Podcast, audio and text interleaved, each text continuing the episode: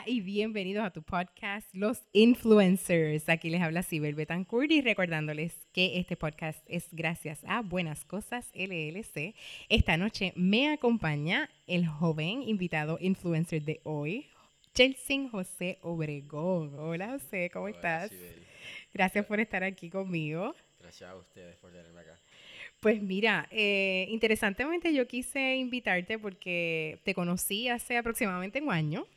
Eh, cuando nos conocimos tuvimos un encuentro bien interesante. José estaba haciendo un proyecto en Puerto Rico que yo jamás había visto y tenía que ver eh, con parte de nuestras escuelas públicas. Así que cuéntanos un poquito de qué estabas haciendo aquí en ese momento. Sí, este, yo vine a Puerto Rico en enero del 2018, tres meses después de María, porque con mi escuela en California, en ese tiempo era un senior en Design Tech High School, eh, estábamos comenzando un programa de intercambio con escuela de en una escuela aquí en Puerto Rico eh, que nos habían asignado el departamento de educación.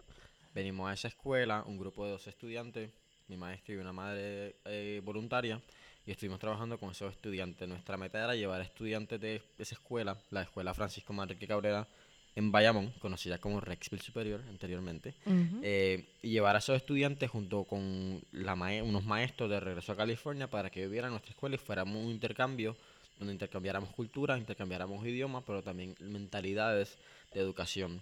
Pues en marzo llevamos a un grupo de 12 estudiantes con la directora de la escuela, la profesora Rebeca Fuentes y la maestra Maritza Sierra, maestra de inglés. Y ellos cuando llegaron, ellos siempre me, me hablan de que eso era el Disneyland de la educación.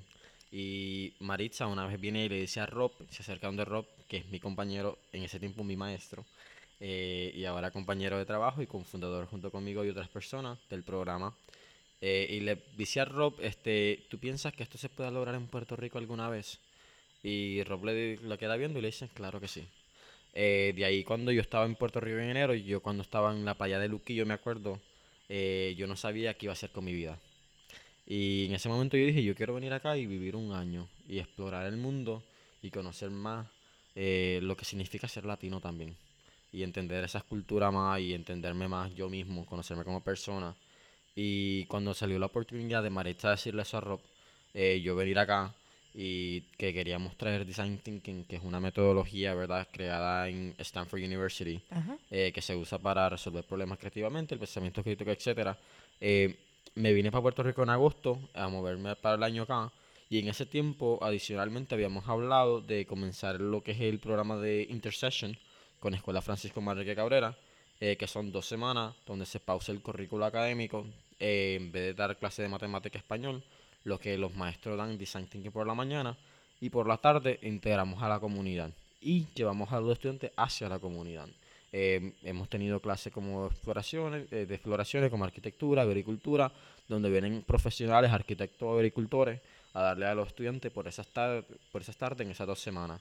Eh, y comencé mi trabajo adiestrando a los maestros en Design Thinking, ya que tenía eh, tres años de experiencia, más este, trabajado en proyectos con Design Thinking anteriormente. Ok, eh, o sea que tú estás acabado de graduar de escuela superior en ese momento, vienes a Puerto Rico y empiezas tú a capacitar a esos maestros. O sea, tú le empiezas a dar clases a estos maestros. Exactamente, sí.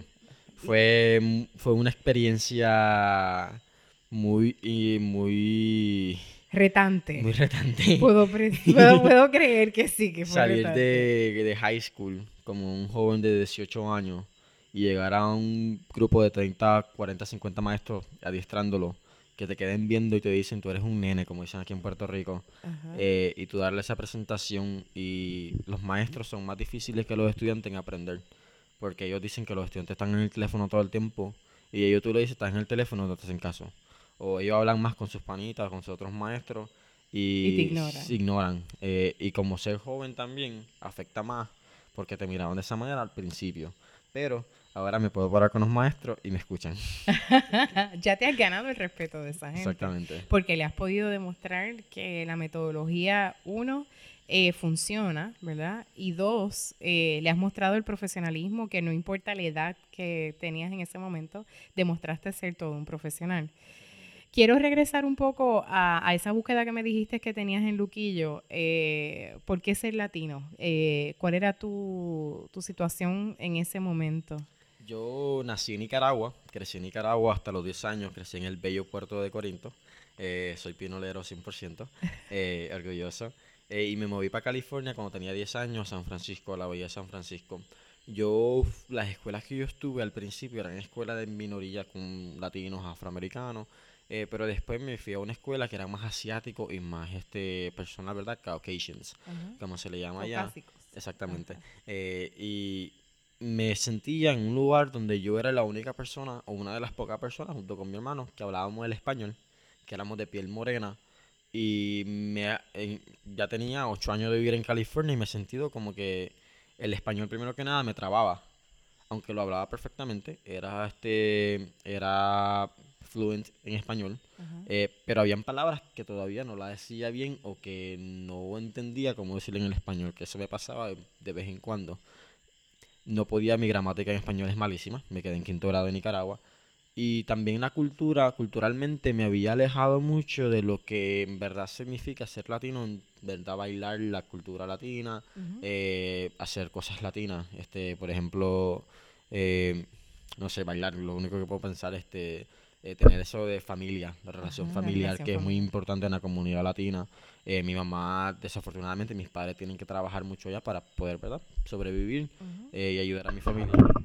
De regreso a Nicaragua y tuve que, este, entonces que no veía a mis papás, no teníamos esa comunidad más que nada y creo que cuando me alejé de mis papás, es que ellos sintieron algo, yo también como que ese alejamiento y me hice sentir eso, que la comunidad de regreso cuando vine a Puerto Rico yo veía, ¿verdad?, cómo bailaban salsa, veían cómo bailaban toda esta música que yo crecí escuchando, yo crecí bailando y después yo adaptándome, yo comencé a bailar también y me sentí ese orgullo de que, mira, eh, yo no tengo que cambiar, si yo soy yo soy latino y eso es lo que soy, este hablar el español, también con el inglés porque es parte de la cultura y creo que Puerto Rico representa, un, es un lugar especial, yo siempre lo digo a nivel mundial porque ¿verdad? Técnicamente es parte de, de, los Estados Unidos, pero también es parte de Latinoamérica. Correcto. Y tiene esas dos culturas y yo me identifiqué con que, mira, como dice una, un nicaragüense, Luis Enrique, que él dice que yo no soy de aquí ni soy de allá. Que yo, en esa manera yo me identifico que yo no soy de aquí ni soy de allá. Que yo soy del mundo. Ay, qué bello, eso me encanta, de que chévere. Ok, pues entonces llegas a Puerto Rico, empiezas este proyecto en un mundo donde pensamos que es casi imposible empezar un proyecto como este. Empiezas a adestrar maestros, eh, ¿verdad? Hablas de lo que son las intercesiones, que es esa interrupción de clase tradicional. Eh, ahí nos conocemos, ¿verdad? Tú solicitabas que parte de la comunidad se insertara y, y yo fui parte de ese proyecto, te ayudé en ese proceso llevé a unos estudiantes universitarios de manera voluntaria a que dieran clases allí de su área académica. Eh, y yo puedo decir, y me gustaría que tú hables un poquito de esto, de el cambio dramático que a lo mejor han dado algunos estudiantes en términos de rezagos académicos, de su manera de ver las cosas, la vida. ¿Ha cambiado gracias a este proyecto? Sí, eh, tenemos, ¿verdad? Este, la data que tenemos son early indicators, son data que, ¿verdad? que se ha tomado por un año. Eh, para una data ser más accurate, se necesita más tiempo, necesita más, ese más tiempo, más años para tomarla. Eh, pero en este primer año hemos visto un cambio dramático en la académica del estudiante, pero también en el lado emocional, en el lado de engagement, de que, mira, motivación a la escuela, a la escuela, que quiero venir a la escuela, quiero participar en esto, quiero estar activo, y eso los ayuda a que ellos, miran, yo quiero estar acá, yo voy a hacer mejor en mis notas, en mis clases, y voy a tener mejores notas. Por ejemplo, ahorita mismo en un nuevo logrado, ningún estudiante se quedó atrasado. Y es la primera vez que pasó en historia que los maestros me cuentan. Eh, hemos tenido baja, ¿verdad?, de estudiantes en disciplina, de asistencia este, los estudiantes están asistiendo más, ah, eh, están llegando más temprano a la escuela, no solo los estudiantes, los maestros. Eh, durante los intercessions, eh, los primeros dos hubieron cero maestros ausentes. Y eso es algo que por dos semanas, ver cero maestros ausentes, se queda uno impresionadamente porque no es común. que hemos visto el cambio en el maestro y el cambio en el estudiante. Y eso es algo que a mí me gusta siempre decir, que sí, el estudiante cambia, pero también el maestro, y no solo el maestro, también los miembros de la comunidad que han venido a ayudar.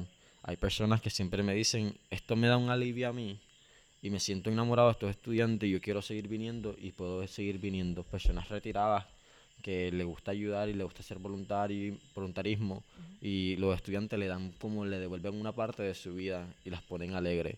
Eh, en los estudiantes hemos visto que la autoestima académico ha subido durante lo durante el año. Cuando le hicimos encuesta el año pasado, hicieron una encuesta, ellos respondieron, este, déjame ver si tengo la encuesta, eh, pero ellos respondieron, ¿verdad?, que sobre su autoestima académica y estaba en ese tiempo eh, bien baja, más que nada, y en promedio, en nivel promedio. Ahora se ve que al final del año el autoestima académico está más alta que baja y que promedio que está subiendo la autoestima académica, está subiendo la motivación escolar.